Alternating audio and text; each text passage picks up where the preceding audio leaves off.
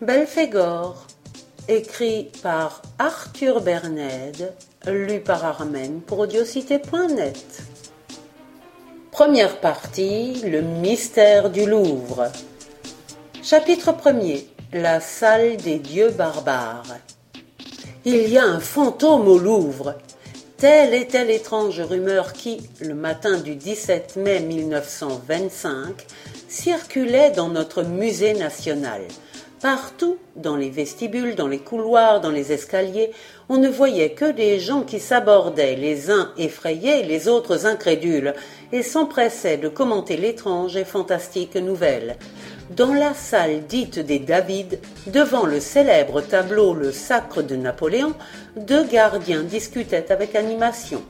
Bientôt, les balayeuses et les frotteurs qui, ce jour-là, n'accomplissaient que fort distraitement leur besogne, s'approchaient d'eux afin d'écouter leur conversation qui ne pouvait manquer d'être fort intéressante. Moi, je te dis que c'est un fantôme, scandait l'un des gardiens. Et tandis que son collègue éclatait de rire et haussait les épaules, il martelait avec un accent de conviction sous lequel perçait un certain émoi. Gautret l'a vu, et c'est pas un blagueur ni un poltron, même qu'il est en train de faire son rapport à monsieur le conservateur. C'était exact. Dans le bureau de ce haut fonctionnaire, Pierre Gautret, un grand gaillard solide, robuste, aux épaules carrées, à la figure franche et un peu naïve, déclarait à son supérieur M. Lavergne, qui, assis devant sa table de travail et flanqué de son adjoint et de son secrétaire, l'écoutait d'un air bienveillant mais plutôt sceptique. Je l'ai vu comme je vous vois, je me laisserais plutôt couper la tête que de dire le contraire. Dites-moi, Gautret, vous n'aviez pas bu un petit coup de trop?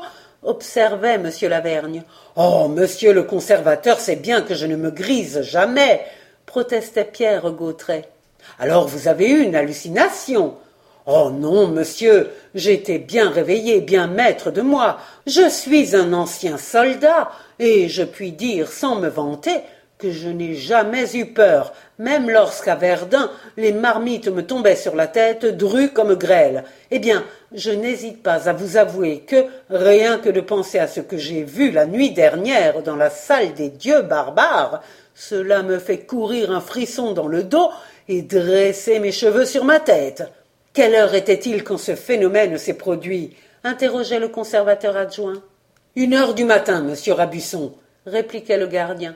J'étais en train de faire ma ronde dans les salles du rez-de-chaussée qui donnent sur le bord de l'eau, lorsque tout à coup, en arrivant dans la salle des dieux barbares, j'aperçois une forme humaine qui, enveloppée d'un suaire noir et coiffée d'une sorte de capuchon, me tournait le dos et se tenait debout auprès de la statue de Belphégor. Tout en dirigeant vers elle la lumière de mon falot, je m'écrie Qui est là? Mais le fantôme, d'un bond prodigieux, se jette hors de la lumière de ma lanterne. À la clarté de la lune qui passait à travers les fenêtres, je le vois se faufiler entre deux rangées de statues et s'engouffrer dans la galerie qui conduit à l'escalier de la victoire de Samothrace. Empoignant mon revolver, je m'élance à sa poursuite. Je le rejoins au moment où, après avoir grimpé les marches, il atteignait le palier, et braquant sur lui mon arme, je lui ordonne Halte ou je tire mais à peine avais-je mis le doigt sur la détente que le fantôme faisait un bond de côté et disparaissait comme s'il s'était fondu dans les ténèbres. Affolé, je monte les degrés quatre à quatre, tout en déchargeant mon revolver. J'atteins le palier, je cherche avec mon falot où pouvait bien se cacher mon lascar. Mais je ne découvre rien. J'examine le sol, je palpe les murs qui portent les marques de mes balles. Toujours rien. C'est à croire que le fantôme s'est volatilisé à travers les murs du palais. Voilà, monsieur, la vérité. Toute la vérité, je vous le jure. Visiblement impressionné par la manifeste sincérité du gardien, excellent serviteur dont la bonne foi et le courage étaient au-dessus de tout soupçon, monsieur Lavergne regarda tour à tour ses deux collaborateurs, qui ne semblaient guère moins troublés que lui par le récit qu'il venait d'entendre. Puis, se levant, il fit eh bien, nous allons voir. Suivez-nous, Gautret. Ils gagnèrent aussitôt la salle des dieux barbares où un groupe d'employés et d'hommes de service péroraient devant la statue de Belphégor. Dès qu'ils virent apparaître les nouveaux arrivants, tous s'empressèrent de déguerpir, à l'exception du gardien en chef, Jean Sabara, sorte d'Hercule aux proportions athlétiques, qui respirait à la fois la force, le calme et la bravoure. Tout en relevant respectueusement sa casquette, Sabara se dirigea vers son chef. Monsieur le conservateur, annonça-t-il, on vient de découvrir ici des traces suspectes. Et il désigna le socle de la statue de Belphégor, dieu des Moabites, dont le masque grimaçant, déconcertant, énigmatique, semblait contempler en ricanant les humains qui l'entouraient. Monsieur Lavergne s'approcha et examina avec attention le piédestal. Il portait des éraflures toutes fraîches, assez profondes, qui semblaient avoir été faites à l'aide d'un ciseau à froid. Troublé par cette découverte, le conservateur en chef reprenait. Voilà qui n'est pas ordinaire, et c'est à se demander si un cambrioleur ne s'est pas introduit dans le musée. Depuis le vol de la Joconde, observait M. Rabusson, de telles précautions ont été prises qu'il est impossible de pénétrer la nuit dans le Louvre. Le secrétaire ajoutait et même de s'y cacher avant la fermeture. Grave, pensif, M. Lavergne décidait. Je vais prévenir la police. Déjà il s'éloignait avec ses collaborateurs, mais Sabara, saisi d'une idée subite, le rejoignit en disant Monsieur le conservateur, si nous mêlons la police à cette histoire, le fantôme, si tant est que ce soit un fantôme, se gardera bien de reparaître. Très juste. Aussi, je vous demande la permission de me cacher ce soir dans cette salle, et je vous garantis que si notre gaillard revient, je me charge de lui régler son compte. Qu'en pensez-vous, messieurs demandait M. Lavergne. Sabara a raison approuvait M. Rabusson. Avec lui, on peut être tranquille, affirmait le secrétaire. Eh bien, c'est entendu, mon cher Sabara. La nuit prochaine, c'est vous qui serez de garde. Tous trois quittèrent la salle. Dès qu'ils eurent disparu, Gautret s'approcha de Sabara et lui demanda Brigadier, voulez-vous que cette nuit je reste avec vous? Je te remercie, mon vieux, mais ce n'est pas la peine. Pourtant, il me semble que je pourrais vous être utile. J'aime mieux être seul. Gautret connaissait l'entêtement de son collègue, un basque, qui, par sa mère, avait du sang breton dans les veines. Il n'insista pas. Alors, bonne chance, brigadier, fit-il en lui serrant la main et encore sous l'impression des événements auxquels il avait été mêlé la nuit précédente, il s'en fut rejoindre sa femme, une bonne grosse commère au visage un peu empâté, mais naturellement réjouie, et qui, anxieuse de savoir, l'attendait dans la grande cour du Louvre. Quoi de nouveau? interrogea-t-elle. L'air sombre, le brave Gautret répliquait. Rien, Marie-Jeanne. C'est-à-dire que si, Sabara a demandé à passer la nuit prochaine tout seul dans la salle des dieux barbares. Je voulais veiller avec lui, mais il m'a envoyé promener.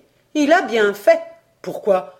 Parce que j'ai idée qu'il arrivera malheur à tous ceux qui s'occuperont de cette affaire. Allons donc, tu dis des bêtises. On verra bien. Moi, mes pressentiments ne me trompent jamais. Madame Gautret avait raison. La comédie de la veille allait se transformer en un des drames les plus mystérieux et les plus effrayants qui eussent jamais bouleversé l'opinion publique. Lorsque le lendemain, dès la première heure, Gautret, qui n'avait pas fermé l'œil, pénétra le premier de tous dans la salle des dieux barbares, quel ne fut pas son effroi en découvrant près de la statue de Belphégor, renversée de son socle sur les dalles, le corps inanimé de Sabara. Étouffant un cri d'angoisse et cherchant à surmonter la terreur qui s'était emparée de lui, Gautret se pencha vers le malheureux. Bien qu'il ne portât aucune blessure apparente, le gardien en chef ne donnait plus signe de vie. Son revolver gisait près de lui, à portée de sa main crispée en un geste de suprême menace. Au comble de l'affolement, Gautret se précipita dans la galerie voisine, appelant d'une voix de tonnerre. Au secours, au secours! Deux gardiens qui, eux aussi, venaient aux nouvelles, accouraient et s'empressaient autour de Sabara, qui, les yeux clos, exhala une faible plainte. Vivant, il est vivant s'exclama Gautret. Un de ses collègues, qui venait de soulever le blessé, s'écriait en montrant du doigt le derrière de sa tête. Regardez là. Sabara portait à la base du crâne une forte contusion qui avait dû être produite par un violent coup de marteau ou de massue. Gautret, qui avait ramassé le revolver, en ouvrait le barillet. Les six cartouches étaient intactes. Tout en montrant l'arme à ses compagnons, il fit Il a dû être surpris. Il n'a même pas eu le temps de se défendre. À peine avait-il prononcé ces mots que Sabara entr'ouvrait les paupières. On eût dit que ses yeux, déjà voilés par la mort, cherchaient à percer les ténèbres qui l'environnaient de leur implacable linceul. Sa main, qui semblait avoir retrouvé un vestige de force, s'accrocha au bras de l'homme qui le soutenait. Ses lèvres s'agitèrent. Un soupir rauque et prolongé gonfla sa poitrine, et d'une voix demi-éteinte, mais où tremblait encore un écho d'épouvante, il râla. Le fantôme. Le fantôme. Un spasme suprême lui tordit les membres. Sa tête ballotta sur ses épaules. Une écume rougeâtre frangea sa bouche entr'ouverte. Le gardien Sabara était mort.